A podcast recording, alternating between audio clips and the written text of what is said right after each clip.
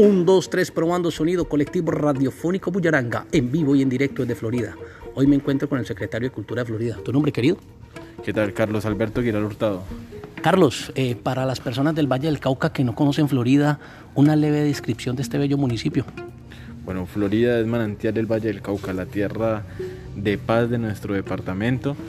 Es un municipio donde nuestra mayor cantidad es rural eh, somos el conjunto de indígenas del pueblo Nasa, pueblo de los pastos, de comunidades afrodescendientes, de comunidades campesinas, que hemos confluido en un territorio bañado por el río Fraile, que abre sus puertas para que todos lo visiten, para que tengan la oportunidad de encontrarse también con la historia de la industria azucarera y con un pueblo pujante que cada día va creciendo.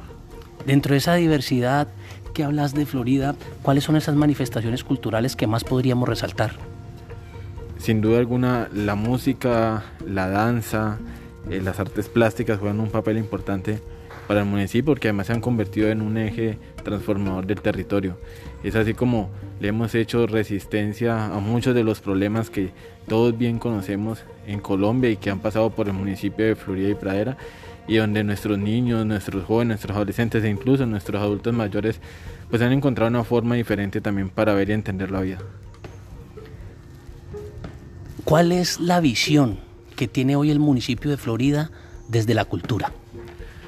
Eh, sin duda alguna, eh, la cultura se considera hoy como un medio articulador donde toda la población pues, va a tener ese acceso y esa posibilidad de encontrarse con nuestras raíces, con aquello que, que nos hace vivos, que nos hace nuestros, nos hace propios como floridanos.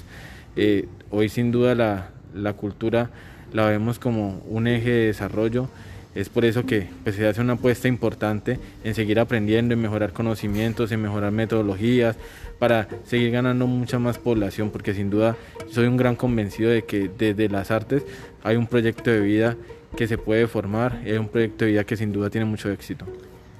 Compa, ¿cuál es el impacto que tienen este tipo de jornadas como las que estamos haciendo hoy cuando la Secretaría de Cultura del municipio se articula con la del departamento? Bueno, eh, sin, duda alguna, eh, sin duda alguna es una unión bastante importante porque estamos hablando de un municipio que hace parte, si bien de un departamento y que al día de hoy pues trabaja todos los días por seguir mejorando. Eh, la oportunidad de que tengamos estos espacios de formación aquí son sin duda pues una muestra de esa gran alineación que hay entre municipio y departamento que yo creo que es la única forma de que esto pueda salir adelante y que podamos tener una visión bastante diferente. Creo que ya como eh, Valle del Cauca se ha hecho un trabajo bastante importante y depende de cada uno de los territorios el compromiso que tengamos. Y es por eso que hoy estamos aquí diciendo presente y que sin duda lo vamos a seguir haciendo durante todo el año, seguir tocando esas puertas para que nuestras personas que, que si bien trabajan en el municipio por el sector sigan aprendiendo y sigamos brindando siempre lo mejor. Gracias, Ya mismo lo editamos, mi hermano.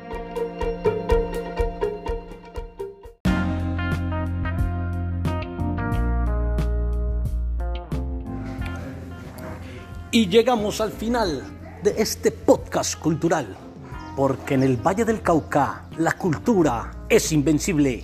Colectivo Radiofónico Bullaranga para toda la galaxia.